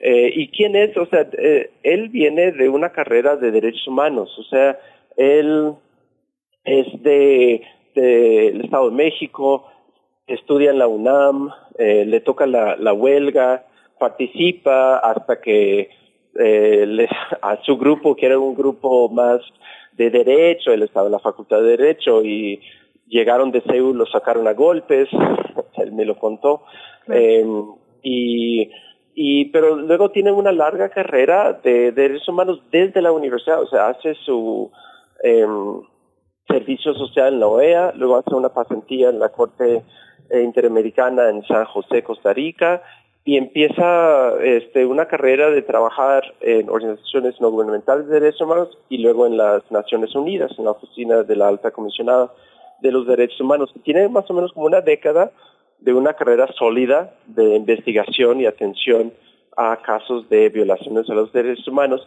Entra como secretario técnico del GIEI desde el inicio del trabajo del GIEI en México. Ahí es donde yo lo conocí, en ese contexto. Em, y, después pues tuvo que salir del país cuando eh, cuando el gobierno de Peña Nieto eh, elegantemente expulsó al GIEI por no renovarle su contrato después de un segundo periodo el GIEI salió del país y Omar Gómez Trejo tuvo que salir también porque había sido como un blanco de Tomás Herón de Lucio es muy interesante como esa otra administración quiso construir como una figura enemiga ah, al secretario técnico y al GIEI mismo, ¿no? Hace siete años, eh, en el 2016, y ahora el actual gobierno lo quiere volver a hacer. O sea, Omar Gómez Trejo tuvo que salir del país cuando fue eh, señalado en una conferencia de prensa por Tomás Herón de Lucio y luego tuvo que salir del país cuando fue señalado en una conferencia de prensa por el presidente de México. Y esto que dices es fundamental. Se niega a jugarle a la politiquería. Él tenía un papel muy técnico que estaba llevando a cabo y eso hace que se termine de dinamitar esta, esta investigación. John, de verdad te agradecemos muchísimo que hayas estado esta mañana con nosotras. También felicitarte por este trabajo que es maravilloso, creo yo, y que ha generado mucho escosor en varios lugares. John Gibler, muchísimas gracias. Muchas gracias a ustedes. Abrazo, John. La entrevista. ¿Ya estás grabando? Tusa. ¿Cómo se ahogó mi Justino?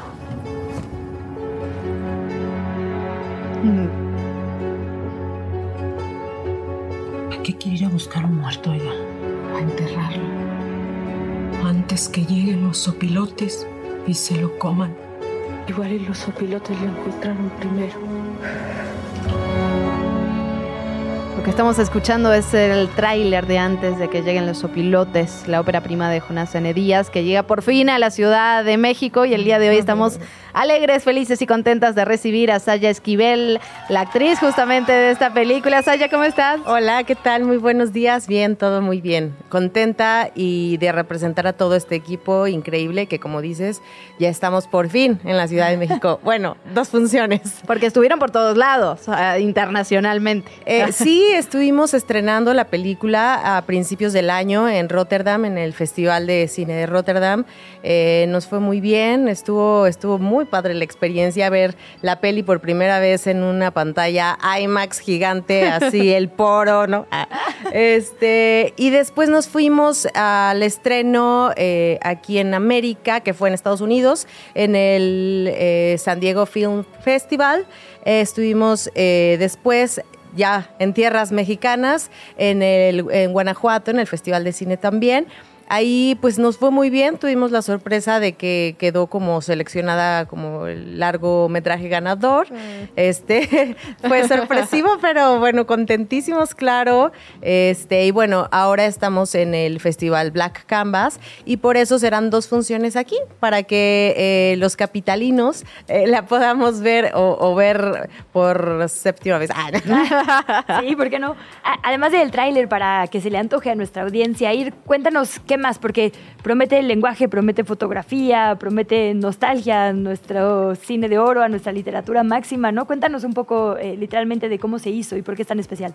Bueno, antes que lleguen los opilotes, es una idea eh, creativa de Jonás N. Díaz.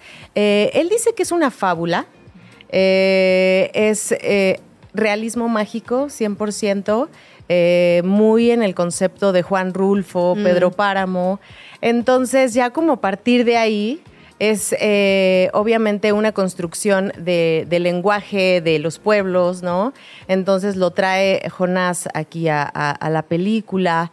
Eh, es un universo, pues realmente diferente. Son dos planos en los que podemos ver esta película. Eh, un poco de la sinopsis, como para dar una idea de qué va. Es- son dos pescadores que pescan, pero en lugar de peces, pescan cosas y en lugar de ser un lago, es una casa. Entonces ellos navegan por las casas. Eh, a la muerte de uno de estos eh, pescadores eh, es que comienza realmente un gran conflicto y la Tusa, que es el personaje de eh, María del Carmen Félix, eh, tiene que ir con eh, la viuda, en este caso soy yo, ah, Lubina, este, a decirle pues la noticia y a partir de ahí eh, se, se crea como, se potencializa el, el- el conflicto y entonces Lubina le pide que vayan a buscar el cuerpo de su esposo. A partir de ahí comienzan a, a tener un viaje, a encontrarse, eh, a, a salir de, de- de esta pequeña prisión en la que cada una de, de estas mujeres se encuentra. Eh, la Tusa, por un lado, está sola, pero siempre está en su barca, ¿no? Y entonces es como su, su modo. eh, es una mujer que sale dentro de los conceptos eh, de la feminidad, ¿no? Se ha construido mucho en, el terreno eh, masculino para, pues, para sobrevivir. Y por el otro lado, Lubina, eh, que está encerrada en su casa, que no ha salido desde que se casó, ¿no? En una cabañita pequeña, eh, tiene la oportunidad de salir de, este lugar y, ver el mundo que la rodea y que ni tenía ella idea de cómo estaba construida esta, esta, esta atmósfera. ¿Y cómo trabajas el personaje de Saya? Mira, el personaje de Lubina es un personaje súper complejo. Este, me encanta porque eh, desde que yo leí el guion me pareció un personaje muy, muy contrastante a, a- a mí como, como persona, ¿no?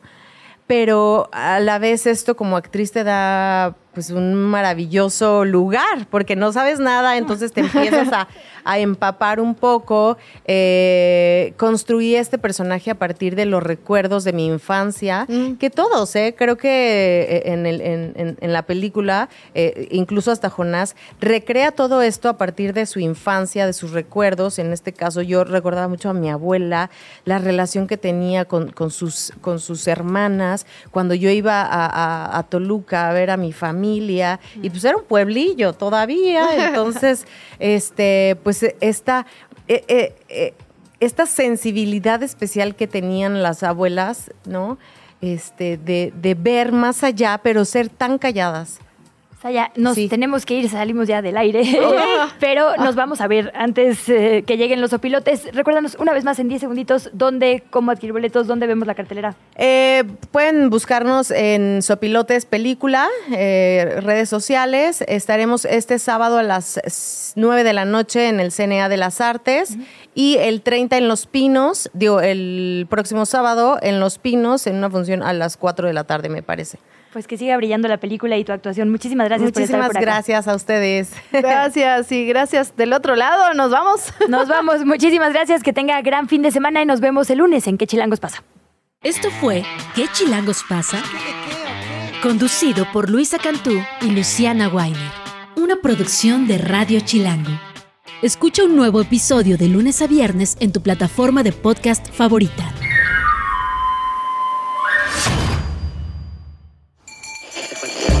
Radio Chilango. La radio que... Viene, viene, ¿eh?